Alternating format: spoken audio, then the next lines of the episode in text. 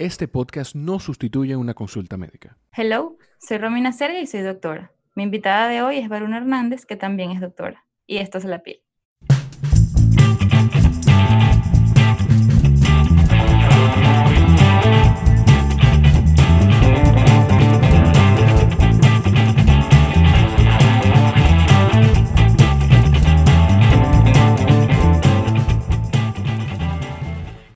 Invitada de hoy eh, es una de las pocas que ha repetido en el podcast.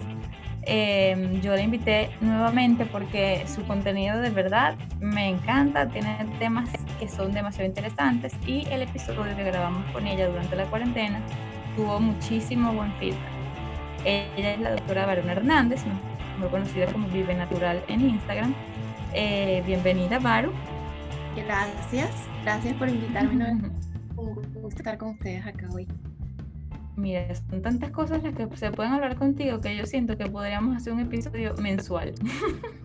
Bueno. Em, pero hoy principalmente vamos a estar conversando, em, yo le decía a Baru sobre el intestino permeable o el leaky gut, pero eso va ligado también con bastantes temas de salud que podemos ir también desarrollando en el camino. Exactamente. Entonces, para empezar, Baru, eh, defíneme así para que la gente entienda eh, qué es el intestino permeable o el leaky gut. bueno, vamos a definir esto que dentro de todo es una condición que tiene mucha controversia. Ya te voy a contar por qué.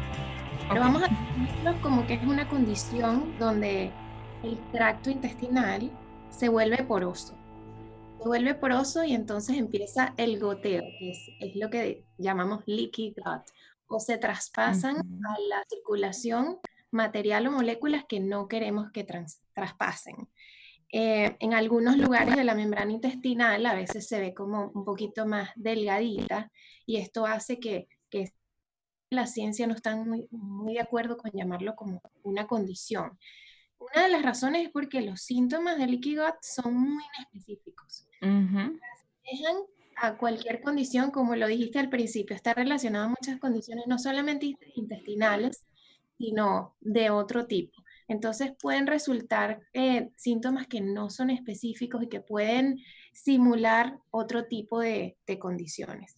Pero básicamente ese, es el, concepto. Em, y quería agregar que, bueno, lo normal es que la absorción sea a través de las vellosidades, eh, que absorben nutrientes selectivamente. Entonces, cuando hay esta permeabilidad, este aumento de la permeabilidad, esa selectividad disminuye. Entonces se empiezan a filtrar sustancias que van a producir inflamación y todo el resto de las condiciones que están relacionadas. Y que queremos evitar.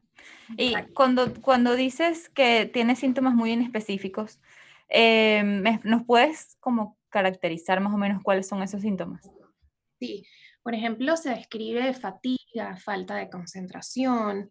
Em, algo que es muy típico es intolerancia como químicos o ambientales. Hay personas que describen que tienen intolerancia a olores fuertes o incluso sabores fuertes que necesitan como acostarse porque sienten como que se les baja la tensión. Eh, y fíjate que eso es un síntoma como bastante inespecífico, pero se ha visto que es frecuente. Eh, también aumentan en personas que ya tienen de base alergias, aumentan estas condiciones eh, de alergias o también se producen nuevas alergias. Em, hay intolerancias a medicamentos. Puedes tomar un medicamento y sentir que no lo toleras. Esto también puede estar relacionado con bajo nivel de acidez, pero bueno, es uno de los síntomas.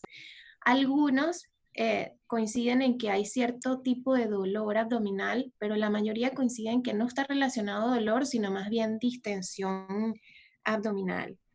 Y bueno, otros signos, que ya no son síntomas, sino signos, son algunos parámetros que se ven en, en, sangre que son típicos, que bueno, eso lo podemos hablar más adelante. Pero fíjate que son, bien inespecíficos y esto lo hace eh, bastante confuso porque eh, para llamarlo como una condición. Yo, yo lo veo como una condición asociada a otra cosa. Sí, y que también me imagino que una persona que tiene esto no va a pensar que, que es eh, por un tema intestinal, o sea, no creo que sea lo primero que piense, que es lo que estoy comiendo, es lo que me está causando esto. O eso tiene que ver con lo que estoy comiendo, ¿no? Eso es lo que me lo causa. Sí, sí tiene que ver y está asociado con, con la dieta, pero también está asociado, por lo menos a nivel local, está asociado con enfermedades inflamatorias eh, del tracto intestinal que conocemos, como enfermedad de Crohn, eh, cualquier tipo de, este, de, estas enfermedades inflamatorias o intolerancias van a presentar eh, leaky gut o este, este tipo de permeabilidad. Eh, pero también está relacionado, mira, otras cosas como se ha visto, incluso se ha estudiado estrés en personas que hacen deportes extremos muy extenuantes y tienen esa cantidad de estrés en su cuerpo, ah, se ha visto que tienen leaky gut. También es, puede ocurrir durante el embarazo en personas que consumen AINES o antiinflamatorios no esteroideos con regularidad, personas que tienen alto consumo de alcohol, o sea, hay, las causas fuera de son muchas. Eh, la malnutrición también es una causa, o sea que fíjate que es, es, es, un abanico muy grande que hay que revisar en un paciente. Claro. ¿Y, ¿Y, qué especialista es quien diagnostica el leaky gut? Mira, hoy en día hay nutricionistas con, con esta especialidad, inmunonutrición. Em, pero hay, hay otros especialistas, como en el área médica, digamos que se, se, especializan en medicina funcional y que tienen muy buena eh, formación en, en, este, en tratar este tipo de condiciones. Pero con, comenzar con un especialista y si lo estás sospechando, eh, y que sea especialista en, esta, en este tipo de condiciones, pues sería ideal. ideal Y siempre buscar ayuda porque el tratamiento no es tan sencillo y, y tampoco diagnosticarlo es tan sencillo. Claro, hay que descartar otras cosas. Y el tratamiento em, tiene un factor importante de alimentación, me imagino. Sí, totalmente, totalmente porque fíjate que el, intestino es nuestra comunicación con el mundo exterior. Todo lo que ingresa allí tiene un efecto allí. Y esto yo se lo, lo comento mucho cuando veo, trato a una persona porque eh, no importa cuántas, cuántos alimentos saludables comas de los que se escuchan que están de moda o los que no, pero si tu eh, barrera intestinal no está lista para absorber esos alimentos, entonces no vamos a estar haciendo nada, vamos a estar como empeorando o produciendo una condición crónica. No importa si comes chía, hemp, no vegetales y todo lo que se, recomienda, ¿sabes? Sino que si tu, si intestino no está listo para absorber, no vamos a estar haciendo absolutamente Claro, ¿y como yo sé si estoy lista para absorber todo eso? No me, no me asustes. El ver los síntomas es importante. Eh, los síntomas que, que, hemos ido mencionando, que los puedo repetir. Por ejemplo, si tienes eh, distensión, si no toleras incluso suplementos, tomas suplementos y no los toleras, te produce alguna molestia, o tienes fatiga, tienes dificultad para concentrarte, tienes este, este síntoma muy frecuente que, que, mm, eh, que mencioné, que es intolerancia a los químicos o a olores fuertes, o tienes dolores intestinales, aunque no siempre están asociados. También está asociado mucho el sobrecrecimiento de cándidas, y si mm. el crecimiento de cándida está asociado a personas que comen mucho azúcar, mucho gluten, entonces es sumar y ver em, si de repente estás, estás presentando esto. Yo eh, leía también que, que, en algunas personas se ve episodios de mm, diarrea y, y mm, constipación, o sea, como que se alternaban, ¿es verdad? y fíjate que esto se, se, asemeja mucho al síndrome de intestino irritable. No es tan, em, digamos, como no tan típico. Tan típico del leaky gut. Pues si tú descartas intestino, eh, em, síndrome del intestino irritable con este, con este síntoma, eh, y bueno, quieres buscar si es leaky o quieres tratar leaky porque buscarlo es un poco difícil, bueno, lo, lo podrías hacer. Pero ese síntoma es más de, de esta otra condición que te mencioné. Eh, los más comunes son estos que, que te menciono inicialmente. Em, y bueno, para diagnosticarlo, que no, no hemos entrado allí, eh, ahí también hay controversia porque es, es, más que todo sintomático y, y hay, hay, ciertos laboratorios que han desarrollado algunos test pero bueno, hay, hay, hay alguna evidencia que dice que no son realmente específicos. Pero hay un test, por ejemplo, del aliento, en el cual se busca que haya moléculas de, de hidrógeno aumentadas en el aliento. Eh, hay, hay, otros en los que te hacen un test donde te hacen ingerir algunas, algunas sustancias de moléculas grandes que no deberían entrar en el, en el torrente sanguíneo. Y si entran, se hacen un chequeo después de, de darte esa, de quien quieras, esa sustancia. Y si entran esas moléculas, entonces es sugestivo de que puedes tener intestino permeable. Y bueno, hay, mm. en exámenes de sangre normales se ha visto que las personas pueden tener eh, eosinófilos aumentados porque hay una condición eh, autoinmune y de alergias. Entonces, fíjate lo complejo que es. Buscarse a alguien que sea, que sea experto es bien, es bien importante. Sí, totalmente. Y, y, también partiendo desde el punto de que el intestino em, siempre está como, eh, em, como que no le damos el valor eh, que, que, que, tiene, porque es un, es un órgano que es clave para nuestro sistema inmune, para todo. O sea, es nuestro, es casi tan importante, o es igual de importante que todos los órganos, pero es como nuestro segundo cerebro. O sea, de ahí depende tu claridad mental, de ahí depende eh, tu sistema inmune, tu capacidad de estar bien, porque nadie puede sentirse bien o hacer estar a plenitud en sus funciones si tú tienes algún tipo de malestar eh, estomacal o intestinal, en este caso. De acuerdo, totalmente, de acuerdo. Lo eh, esa, esa, era la palabra, subestimamos. Eh, importante, es como te decía al principio, que es tu conexión del mundo exterior con el, tu mundo interno. Y todo lo que ingrese ahí, todo lo que absorbas allí, eh, es fundamental para el resto de los procesos del cuerpo, como bien lo dijiste. Y también sabiendo que una un gran porcentaje de, nuestros, de nuestras células inmunitarias se encuentran allí, de nuestro sistema de defensa, para decirlo de una manera más entendible. Entonces, eh, no hay que subestimar eso, hay que cuidar del, del intestino porque es, muy importante para la salud en general. Totalmente. Y, y mm, también em, que te conversaba antes de empezar, que vi unos posts que pusiste en tu Instagram recientemente, muy interesantes de un tema que no se habla tanto, que, y que, eh, como tú lo dices en tus posts, es algo que es muy frecuente y que la mayoría de las personas, eh, bueno, un porcentaje alto de las personas lo padece de hecho, yo tuve un momento en mi vida que lo padecía y eso es horrible, eh, que es el estreñimiento. Sí, y también está asociado con, con intestino permeable. Gracias.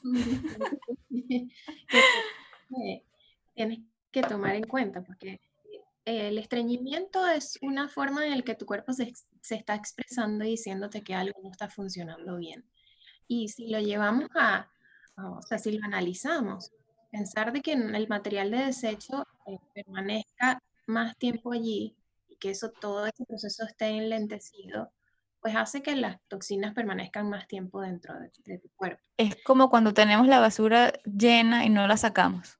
Exactamente, exactamente. Entonces, es muy frecuente, fíjate como yo colocaba en el post, alrededor del 25% de las personas no se siente cómoda yendo al baño porque no lo hacen todos los días y se habla poco, eh, tenemos mucho pudor con este tema y es muy importante y da mucha molestia sentirte así porque te hace sentir, eh, no te provoca comer, eh, puede ser la causa de que no te concentres, de que tengas fatiga, de que tengas insomnio, que tengas malestares gastrointestinales, entre otras cosas. Entonces se hace un ciclo y un círculo vicioso. Y hay que, si tu cuerpo está constipado, hay que ver qué está pasando. Y esto también. ¿Y, ¿Y, cómo vemos qué está pasando? O sea, por ejemplo, me tengo que primero, o sea, obviamente buscar ayuda profesional, pero también se hace revisando lo que como o qué hago. Yo siempre, ahora desde que hablé contigo en la última conversación, pienso cuando voy a comer algo que se ve muy tentador, pienso, ¿esto alimenta la salud o la enfermedad? Y siento que eso me ha ayudado a tomar como decisiones un poquito más o menos desacertadas, para no decir que más acertadas. pero bueno, pero es hacer ese espacio entre el impulso y la elección consciente, porque la mayoría de veces estamos tan distraídos que elegimos bajo impulso. No es que un alimento sea malo o bueno, sino que cuando, siempre digo, cuando tú estás conectado con tu intuición, contigo mismo, con tu salud, tú puedes acceder como a un espacio donde tú eliges conscientemente, haces el stop, eso que dices, esto está alimentando mi salud o mi enfermedad. Pero cuando no estás conectado contigo mismo, entonces las elecciones vienen a través del deseo, de la dieta que hace otra persona, que le funcionó y entonces yo lo voy a hacer por eso, o de un impulso, o de que estoy cansado y, me merezco eso.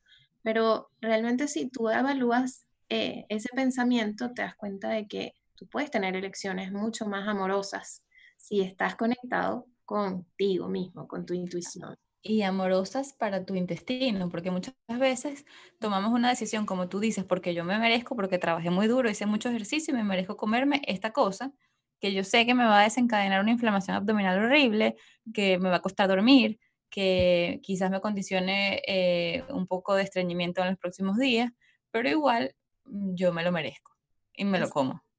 Exactamente. Y eso no es una, una, una, actitud amorosa con nosotros mismos.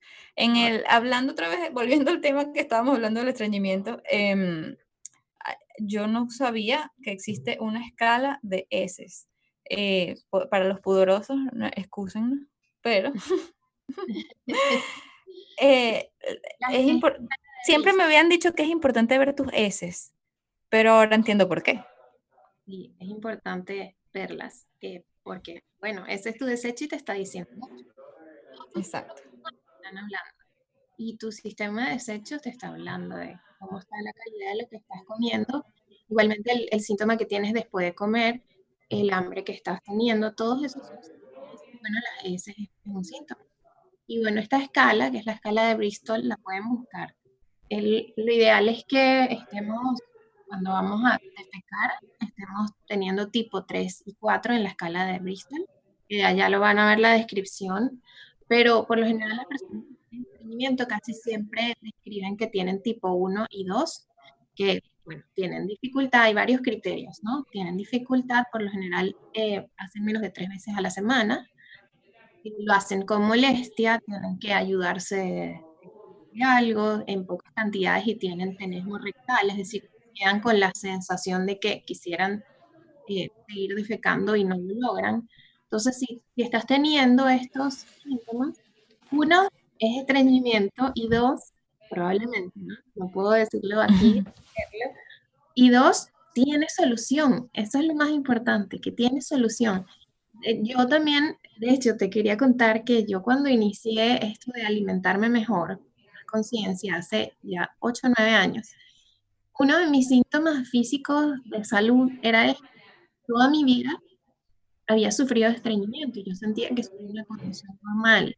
Sí, que esa era tu forma de, evacuar, porque cuando se dice que, que tu patrón evacuatorio es muy personal, la gente piensa que como eh, una vez a la semana es la normalidad para mí. Exacto. Siempre y cuando no haya alguna otra condición asociada, porque obviamente cuando hay estreñimiento hay que chequear otras cosas más, grandes, ¿no? O sea, irnos a neoplasias y otras cosas, pero si no hay eso, y si es tu condición que tienes por más de 36 años, eso hay que preguntarse si lo podemos mejorar y yo estoy segura que yo estoy segura que puede mejorar y la, el alivio y de verdad es increíble, es increíble solamente mejorar ese síntoma. Y bueno, yo cuando te conocí, hace también un montón de años, empezando a, comer un poquito más saludable, eh, me acuerdo que, que mi patrón evacuatorio cambió como del cielo a la tierra. Eh, y solamente yo como comía mm, o sea, normal, una, una alimentación medianamente saludable, con ciertos excesos en algunas cosas, pero desde que hice los cambios que tú me sugeriste, de comer más natural y de incluir más frutas y vegetales en la alimentación, como por arte de magia, todo cambió. Todo cambió, solamente con eso, que todo está eh, en, la alimentación, o al menos una gran parte de, ello. Y esto que hablas ya yéndonos a tratamiento, me parece mucho al, al el tratamiento que, claro, el de líquido puede ser un poco más específico, pero estreñimiento hay un protocolo que se describe mucho, que es el protocolo de remover, reemplazar y reparar. remover todo lo que pueda ser muy alérgeno, los alérgenos comunes en alimentos, por ejemplo, eh, en algunos casos se remueve gluten, se remueve azúcar, todo lo que puedan, eh, eh, maíz, soya, maní, todo esto son... La gente va a preguntar, ¿y entonces qué como? Hay mucho que comer, no comemos esto. Claro, yo estoy acá como, estoy hablando de un protocolo, pero esto tiene general. Que ser, general, pues tiene que ser muy personalizado. No todas las personas necesitan eh, remover el gluten, pero por lo general, cuando hay una causa o hay, una condición intestinal, ayuda muchísimo a removerlo porque naturalmente el gluten tiende a ser eh, una proteína alérgena, o sea, que produce alergias con facilidad. Yo estaba leyendo un libro, un libro recientemente del daño que hace el gluten al cerebro y quiero terminarlo para poder eh, hablar más del tema, pero, pero yo creo que todo el mundo se, se, beneficiaría, o la mayoría de las personas, de una dieta sin gluten. No solamente por el daño intestinal o, o el efecto intestinal, sino también por el, que hacen al sistema nervioso. Tú sabes bastante de eso, Bart. El libro que, del que hablas debe ser Cerebro de Pan. Sí. Sí, es, muy buen libro y también está bueno recomendarlo para que lo, para que lo lean. Siempre es importante escuchar información e ir e investigar. Exacto. Nunca tomar todo como al 100%, siempre hay que ir e investigar. La información está para, para despertar la curiosidad. Eh, pero sí, el, gluten es muy inflamatorio y siempre que se remueve, eh, mejoran mucho las condiciones autoinmunes, mejoran mucho este tipo de, de enfermedades comunes. Entonces sí, remover en esta primera fase del protocolo ayuda mucho a esos inflamatorios comunes. Los voy a repetir por si acaso, porque pueden tenerlos en cuenta. Por favor. Trigo, maíz, los lácteos, que también publiqué un post bien actualizado hace poco sobre... La leche de vaca. Yo lo vi. Un review que salió en el, en el New England Journal of Medicine y ahí está muy bueno. Entonces es para cuestionarse si es un alimento tan fundamental. Em, esos alimentos entonces pueden ser ofensivos y los podemos remover y luego lo que nos toca es reemplazar. Ahí, es, ahí respondemos a la pregunta de ¿y qué como ahora? Reemplazar por alimentos más antiinflamatorios. Em, alimentos que te nutran profundamente, que sean altos en fibra, también que sean muy hidratantes para que ayuden a que a que esas vellosidades que están paralizadas, por ejemplo, en el estreñimiento y no se mueven por alguna razón, empiecen a moverse y empiecen a, hacer su, función de barrer y limpiar, que es la función de la, fibra en este caso. Pero sí, empezar a reponer, que ya eso sí puede ayudarte más una persona especializada. Sí, y también em, quería eh, aportar que muchas veces las personas piensan que al eliminar todos estos alimentos hay que sustituirlos por cosas costosas. Y es más bien todo lo contrario, porque siempre dicen que hacer dieta es caro o alimentarse saludablemente es costoso y más bien eh, es todo lo contrario. Todo lo contrario, porque dejas de, ir a los pasillos centrales del mercado y comprar eh, esa cantidad de accesorios, les llamo yo, eh, alimentos innecesarios que vienen en cajita, en no sé qué, que están listos, que están congelados, enlatados, y empiezas a comprar más del, en la periferia del mercado, ¿no? Vegetales, los alimentos que son más naturales, los cereales integrales. Así que es más sencillo, es más sencillo. Puede ser que sea más costoso si tienes alguna dieta de moda que te haga comprar no sé cuántas cosas o las cosas que están listas o ahí sí se vuelve más costoso. Pero no Exactamente. Estamos, estamos hablando de alimentación para la vida, que va mucho más allá de, una simple dieta que, hay que seguir. ¿Y el punto de vista ayurvédico de esto? También habla mucho de, de leaky y coincide mucho con, lo que habla la ciencia. Em, también lo considera una condición eh, Ayurveda incluye algo que quizás está también ahorita sonando mucho, que es los ayunos. Va a depender mucho del paciente o de la persona que sea tratada, pero habla mucho, sí, de, los ayunos como para dar un descanso al sistema digestivo, porque constantemente estamos estimulándolo. Eh, no necesariamente tiene que ser ayuno por sin comer nada por tantos días, eso también existe, ese tipo de tratamientos, pero permitir que el, que el cuerpo descanse entre comidas, porque constantemente estamos eh, picoteando todo el día o buscando snacks y, las dietas antiguas nos dicen mucho que había que comer cada dos, tres horas. Entonces, cuando el intestino se descansa, eh, descansa y se repara, fíjate que la, la membrana o el intestinal está constantemente reparándose, pero si estamos sobreestimulándolo, vamos a producir eh, una reacción como excesiva allí y, y, eso incluye una reacción inmunitaria y no vamos a permitir que se repare adecuadamente. Entonces eh, hay que tomar en cuenta un poco los ayunos y es lo que yo creo que suma a todo lo que ya hemos hablado a Ayurveda, a esta condición. Y, una pregunta personal, ¿tú practicas ayunos? Yo practico ayunos, sí, sobre todo eh, cuando siento que lo necesito, cuando siento que, no sé, quizás estoy como eh, inflamada o siento que mi intestino se siente diferente. Puedo practicar ayunos mm, de 15 horas, no necesariamente tanto tiempo. Y dos veces al año hago, no ayunos, pero limpiezas. Limpiezas eh, programadas em, con ciertos tipos de comida eh, guiadas por, por, un especialista. Si lo hago dos veces al año y, y me siento súper bien. Siento que el cuerpo de vez en cuando necesita como un borrón y cuenta nueva. algo que lo, lo limpie por completo y como empezar de nuevo. como un reseteo. Como un reseteo, tal cual. Baru, ¿un mensajito de despedida? Bueno, además de agradecerles, me encanta hablar eh, con ustedes, me encanta el podcast, que lo que están creando estos espacios para llevarle a las personas esta información que a veces la, hay como por todos lados y no está resumida en un, en un solo punto. Em, siempre les digo, eh, escuchen, lean, pero esto es para que despierten la curiosidad para que empiecen a investigar, porque el cuerpo humano es fascinante y vivimos con él todo el día, entonces bueno, hay que hacerse cargo. Así que, y nada, todo, la salud empieza en el intestino, así que hay que cuidarlo más amorosamente, eh, rescatando lo que ya habíamos hablado inicialmente. Totalmente de acuerdo. Y como tú dices, ya despertaste mi curiosidad y ya tengo otro tema para volverte a invitar. Así que por ahí escucharemos nuevamente a Varuna. Así llegamos al final de este episodio. Esta fue La Pil de la Semana, tu podcast de salud de confianza. Síguenos en Instagram, arroba la Pil Podcast. Consúltanos tus dudas a lapilpodcast, arroba gmail.com.